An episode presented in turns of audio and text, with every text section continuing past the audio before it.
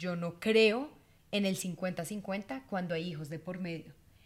Pero es que, a ver, mujeres que nos escuchan, pónganse a pensar esto. Tú sacrificas tu cuerpo.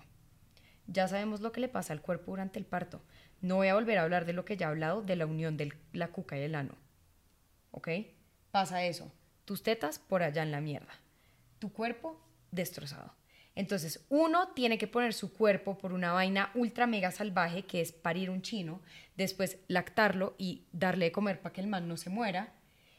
Y 50-50 en la casa, discúlpame, perdóname, pero discúlpame, Raquel. Yo no creo en ningún 50-50 en un núcleo familiar cuando hay hijos de por medio, porque a mí me tocó poner mi cuerpo y no hay plata que pueda recuperar eso. Entonces, si yo voy a tener hijos, espero que mi pareja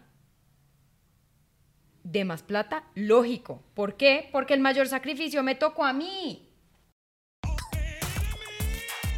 Aquí no pintamos pajaritos, somos más personas de cabras. Este es un espacio de risas y reflexión para sacar la cabra loca que todos llevamos dentro.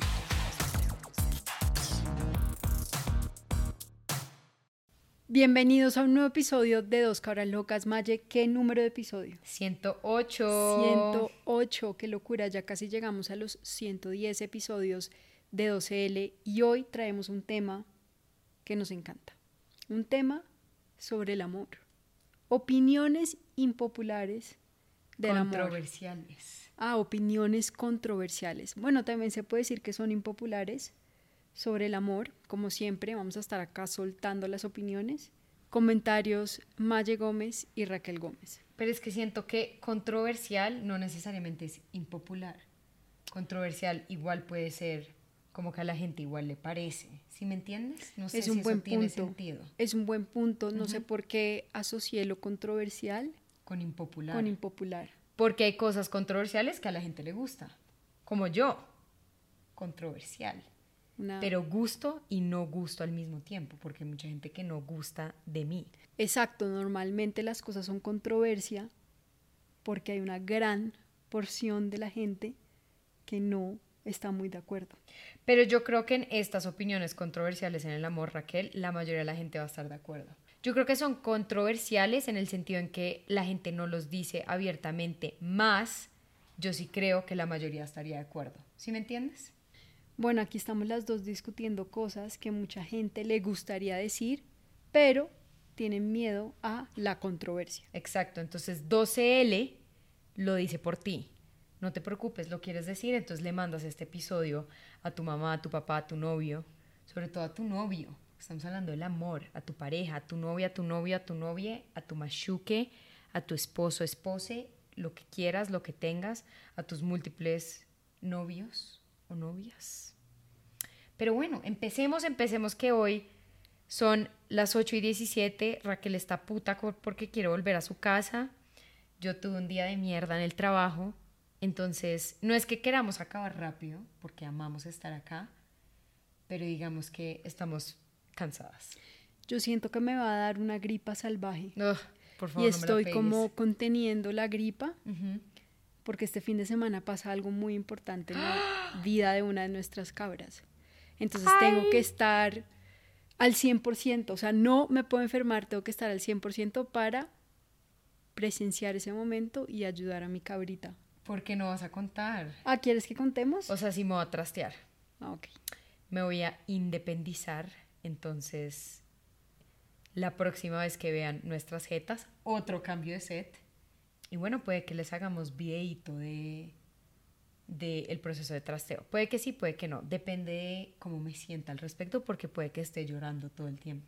También podemos mostrar la llorada. No, quiero salir regia. Es un momento muy chévere. Estoy muy orgullosa de ti. Pero pues obviamente es emocional porque ya se acabó. El núcleo No familiar del se tema, sí. Juancho Oigan. está por allá perdido en Estados Unidos. Raquel por allá en Yo por a cinco allá cuadras a cinco cuadras. Nuestros papás. por la periferia. Debo decir que ser el más chiquito de me parece muy duro. Eso estaba hablando hoy con mi esposo, con Juan Pablo. Hablaba justo eso porque yo pude vivir Con en la acá. casa con todos hasta los 31 años, casi 32.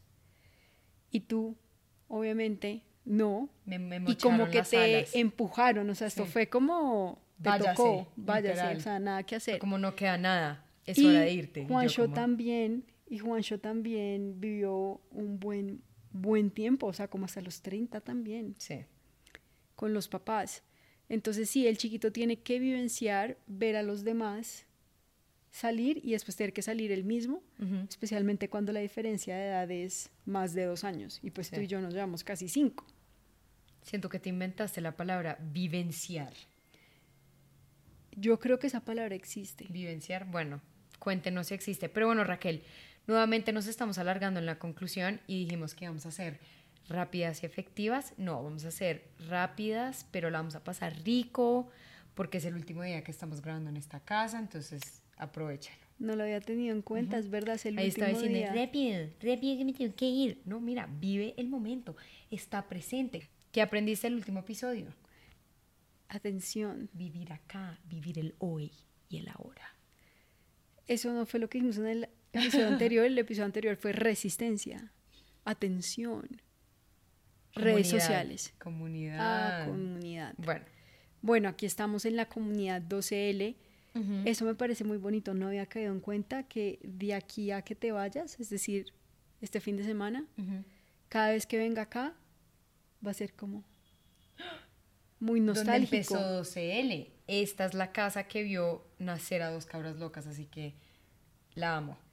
No solo eso, aquí también hay uno de los mejores momentos de nuestras vidas. ¿Cuál? Pues toda nuestra vida. Ah, ok, toda que la hemos vida que acá. vivimos juntas. Obviamente hay momentos especiales Sí. juntas. Hoy entré a mi cuarto y mi cuarto estaba vacío con cajas, por ejemplo. Y después me puse a buscar en mis cajitas que me iba a llevar a mi casa. Fue pucha, uno sí acumula vainas a lo largo de su Raquel vida. es acumuladora. O sea, de verdad es como podría botar toda la caja completa. Raquel Y no sé dónde voy a meter mi ropa, o sea, como los vestidos y las cosas que uno no usa en su día a día. No tengo espacio. Siento que sí tienes espacio, pero bueno, de verdad ya necesitamos empezar el episodio. ¿Podemos comenzar el episodio? Comencemos. Comencemos. Opinión controversial número uno, Raquel Gómez, ¿cuál es?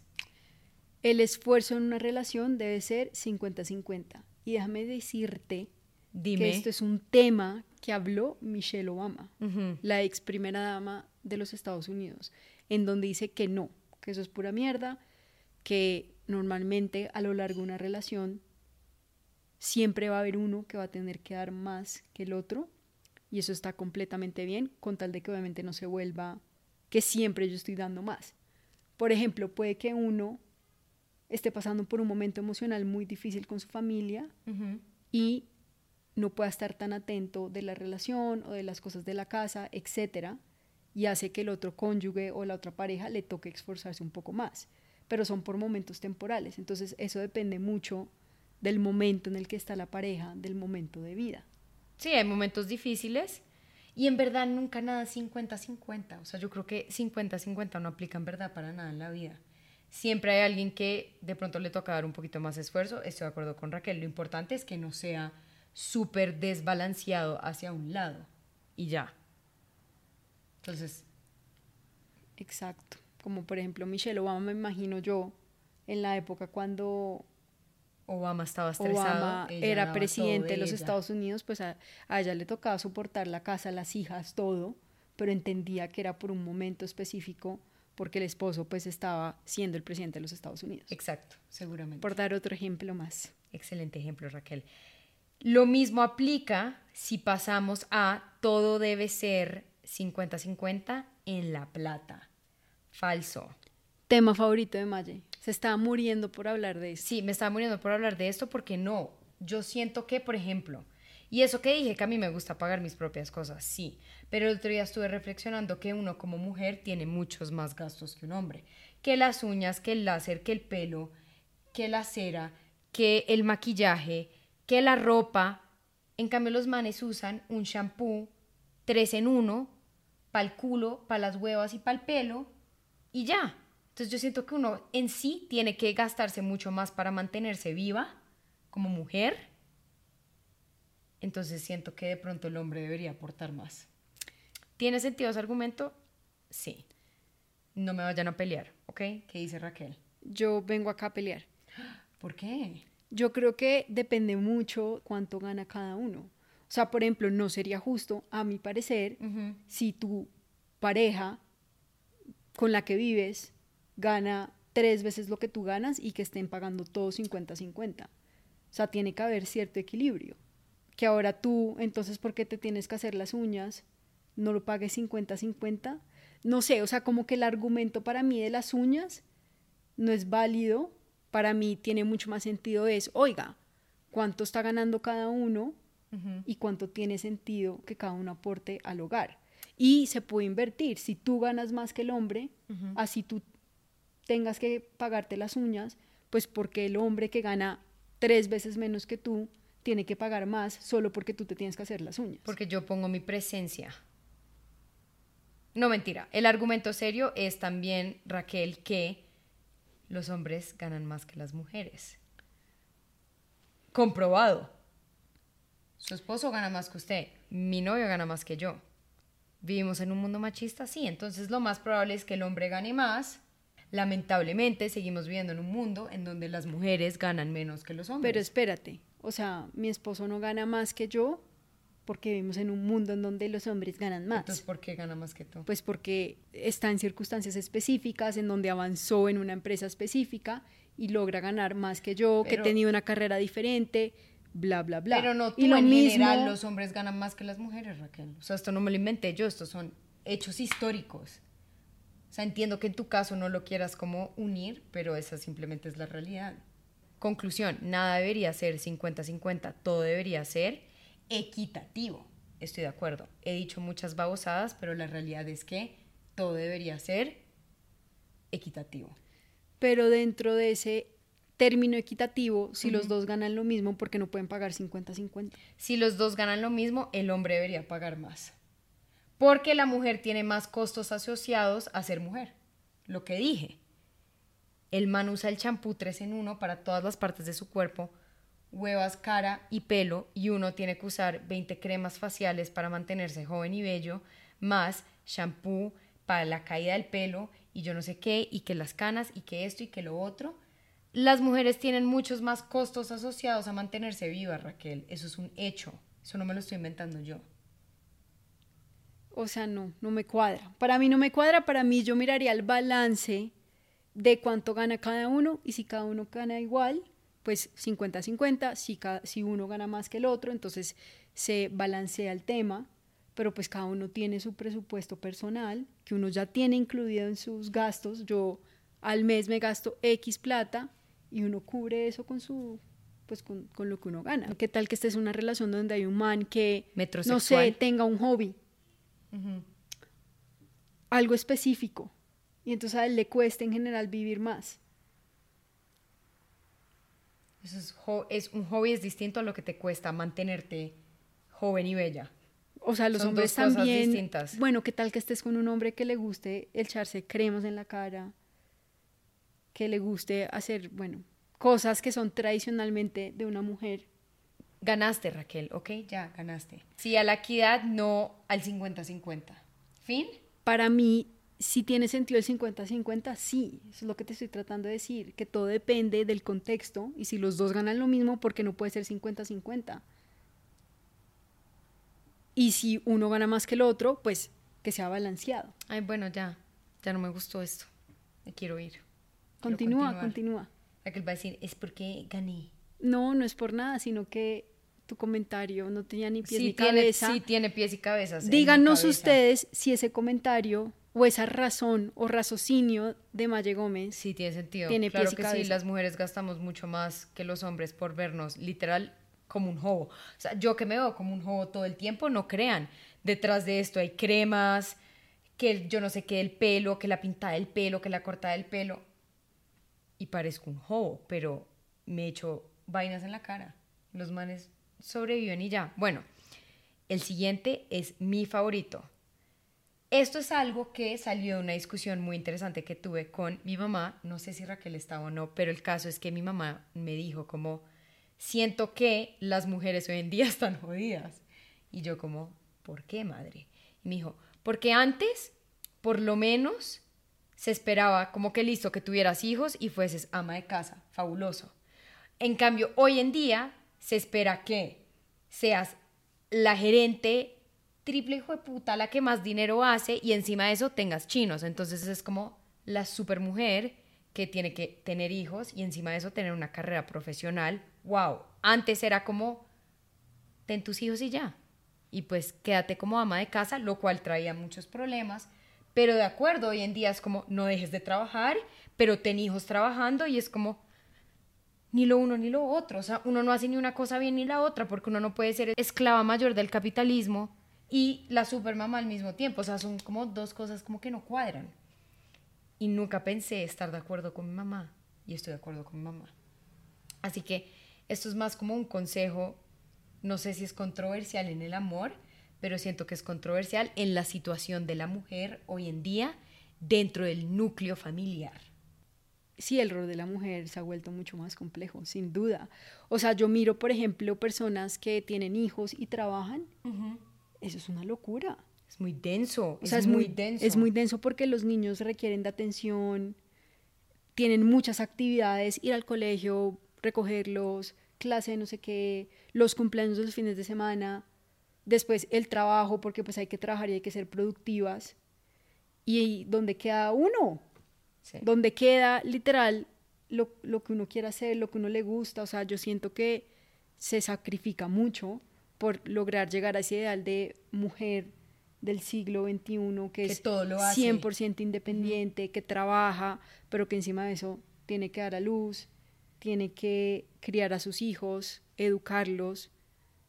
Y tener una empresa enorme y miles de millones. No tener una empresa enorme y miles de millones, pero, pero tener un trabajo estable. O sea, yo ahora que vivo sola y te vas a dar cuenta, uno a veces gasta mucho tiempo en cosas de la casa. Como uno se para, se desayuna, lava los platos, arregla su casa lava la ropa y se tiró cuatro horas. Ahora imagínate eso con hijos y un trabajo. o sea, una ahorita es como que yo lo balanceo bien porque me levanto temprano, voy al gimnasio y tengo mi rutina, pero si yo llego a tener un hijo, chao gimnasio y chao las cosas que me gustan hacer. Y aquí va Raquel, mi opinión más controversial de todas. Yo no creo en el 50-50 cuando hay hijos de por medio. Pero es que, a ver, mujeres que nos escuchan, pónganse a pensar esto. Tú sacrificas tu cuerpo ya sabemos lo que le pasa al cuerpo durante el parto. No voy a volver a hablar de lo que ya he hablado, de la unión de la cuca y el ano. ¿Ok? Pasa eso. Tus tetas por allá en la mierda. Tu cuerpo destrozado. Entonces, uno tiene que poner su cuerpo por una vaina ultra mega salvaje que es parir un chino, después lactarlo y darle de comer para que el man no se muera. Y 50-50 en la casa, discúlpame, Perdóname, pero discúlpame, Raquel. Yo no creo en ningún 50-50 en un núcleo familiar cuando hay hijos de por medio, porque a mí me tocó poner mi cuerpo y no hay plata que pueda recuperar eso. Entonces, si yo voy a tener hijos, espero que mi pareja dé más plata, lógico. ¿Por qué? Porque el mayor sacrificio me tocó a mí. Saqué al chino. Y no me puedes decir que no tengo toda la razón en este argumento. Yo lo que creo es que una vez tú ya sacas al chino, Quedas destrozada. Y, lo logras amamantar y todo el tema, como esa etapa difícil, digamos, de un recién nacido, pues ya el papá o la pareja tiene que, pues, hacer más cosas. Entonces yo también creo que, o sea, no sé si sea como un tema de 50-50, obviamente la mamá siempre va a tener un rol mucho más grande porque el niño depende de la mamá para básicamente todo. Pero a medida que va creciendo, cuando ya las tareas pueden ser diferentes, ahí sí creo que debería haber como un rol más presencial del papá. Tú lo que estás hablando es como de la plata, ¿no? Sí, estoy hablando es de la plata. Usted quiere tener un chino con un hombre y usted dígale, men, yo voy a poner mi cuerpo. ¿Usted qué va a poner? La plata, hermano. Porque a mí me toca sacrificar mi cuerpo para traer este chino al mundo, que sí, qué maravilla, qué bendición, hermoso. Pero no, necesito algo de vuelta. O sea, esto no es parir chinos por parir chinos. Sí, pero es que ahí es como si a ti te estuvieran pagando por parir un chino y realmente a ti no te pagan por parir un chino. Yo, en vez de que me dieran plata, preferiría que sea un papá presente, no ausente, o sea, literal, eso, eso es al final lo que importa, al final no importa que, no sé, te paguen el gimnasio. Obvio, sí. Me o sea, listo, paga, págate el gimnasio, el entrenador y, el bueno, todo esto que estás diciendo, que al final es irrelevante, sino que en verdad en la crianza haya alguien presente. No, que haga En los momentos especiales haya alguien presente. Raquel, me parece que uno debería poder exigir ambas cosas. Un papá presente, pero también un papá que diga, hey, mi esposa acaba de tener un chino, hizo tremendo esfuerzo para que este bebé llegara a la vida de los dos, entonces yo la voy a retribuir con algo. Regalitos, plata, un carro, el gimnasio, la cirugía, lo que uno desee. Porque, ¿por qué no? Porque la vida no es así, la, vida no es lo que uno desee y el carro y la cirugía. Siento que estás malinterpretando mi punto, pero de verdad que uno ya está sacrificando demasiado al tener el hijo. Yo sí esperaría que mi pareja haga más. O sea, claramente, pero tú lo estás ligando 100% a la parte monetaria. Obviamente uno esperaría la parte que la pareja haga más. súper importante, deja de hacerte que no es importante. Pero es igual de importante tener a alguien presente que se levante con uno a las 4 de la mañana para darle comida al bebé, etcétera, etcétera, etcétera. Sí. Yo no estoy intentando decir que no, estoy diciendo que la plata es muy importante y eso siempre se supo acá en Dos Cabras Locas no sé, es que no me gusta cómo lo dices de como si fuera una transacción monetaria, pero entiendo tu punto. Siento que ya le estás dando mucha vuelta al tema. Entiendo todo lo que dices. Mi único argumento es, uno como mujer pone el cuerpo de uno y la salud mental de uno y un montón de cosas de uno al tener el chino. Esperaría que mi esposo esté dispuesto a también ir la extra milla por el esfuerzo que yo estoy haciendo por traer este personaje al mundo. Ya. Sí, pero que ese esfuerzo sea monetario, perfecto. Para otras será lo que tú dices, que se pare conmigo a las 4 de la mañana, que sea un papá presente. Es lo que uno desea que sea. ¿Eso tuvo sentido? Sí. Bueno, continuamos. Continuando. Este es mi favorito y tiene que ver con el método anticonceptivo. Es una decisión solamente de la mujer. Y yo creo que esta es una opinión de la cual no creo en absoluto. Yo creo que cuando uno está en una relación, teniendo pues relaciones sexuales, es un tema. Dame tu explicación. No, porque hay relaciones donde no hay. Donde no hay sexo. Donde no hay sexo. Si tú estás teniendo sexo con una pareja estable, porque si no estás teniendo sexo con una pareja estable, pues ahí sí, cuídate tú. Exacto. Porque el otro uno no sabe. Pero si estás en una relación estable, con una pareja estable, es un tema de los dos. 100%.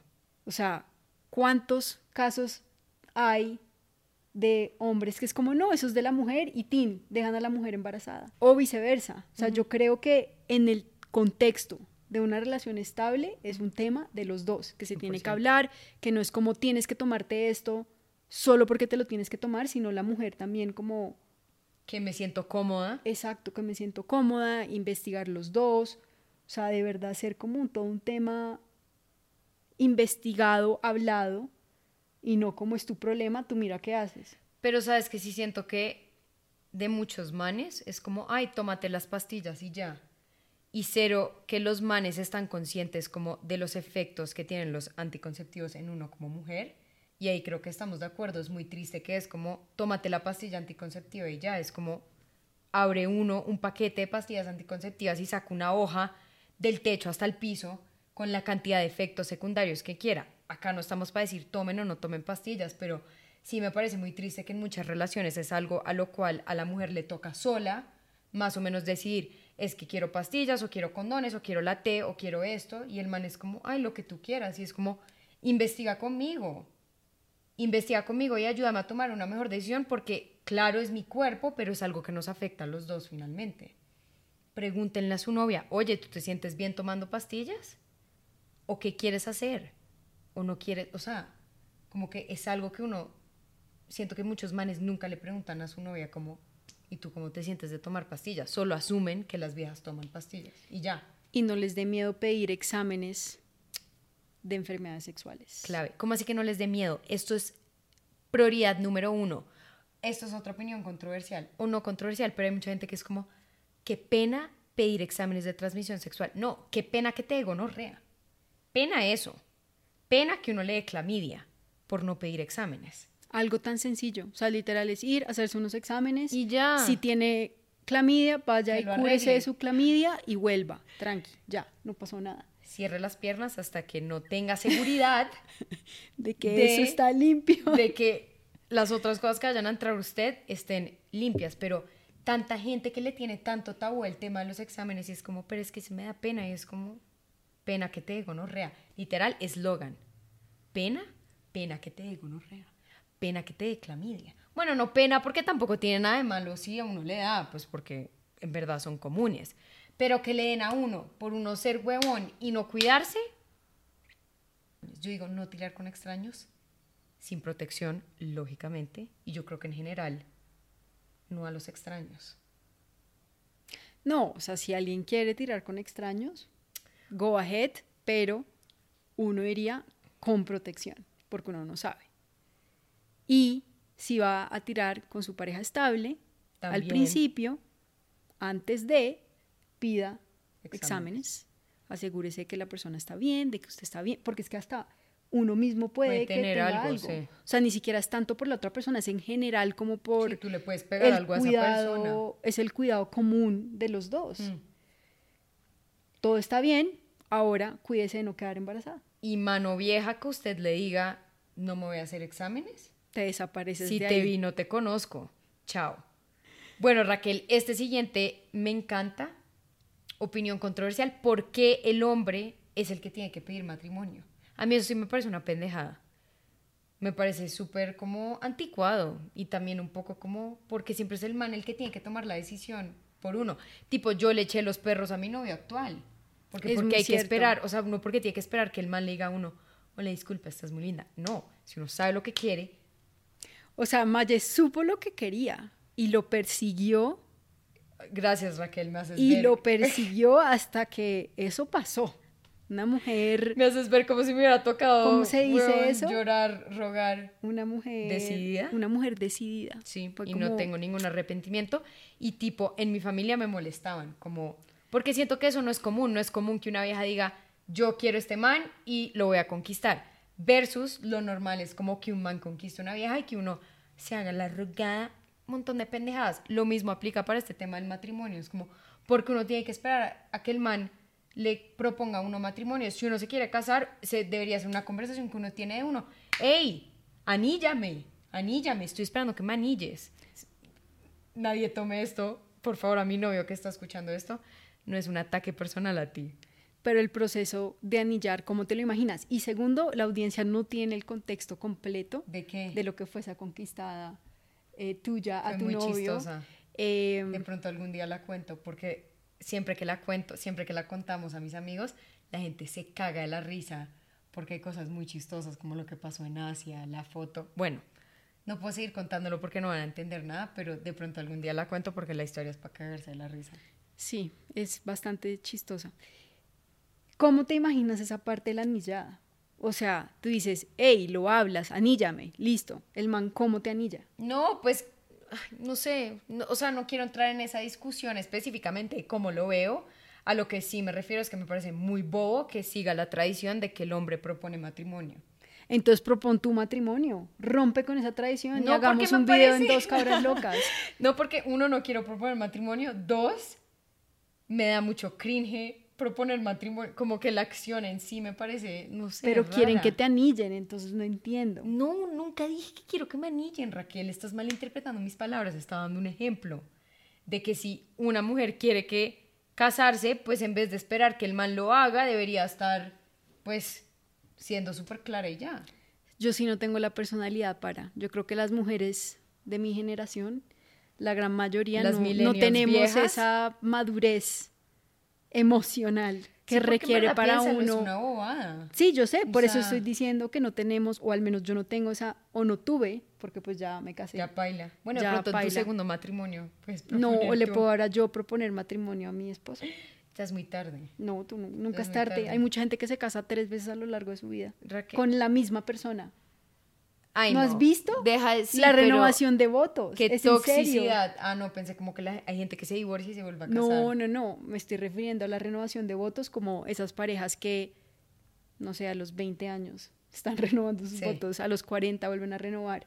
Y es como si fuera un casamiento, o sea, ceremonia, todo. Pero bueno, acá la pregunta sería a las mujeres que nos escuchan, ¿ustedes propondrían matrimonio? Porque siento que es una pregunta, pues para entender si de pronto es, no sé qué tan controversial era, pero es cero común. Yo no conozco ninguna mujer que haya propuesto matrimonio y tú tampoco. O sea, en Latinoamérica yo no creo que esto pase nunca jamás.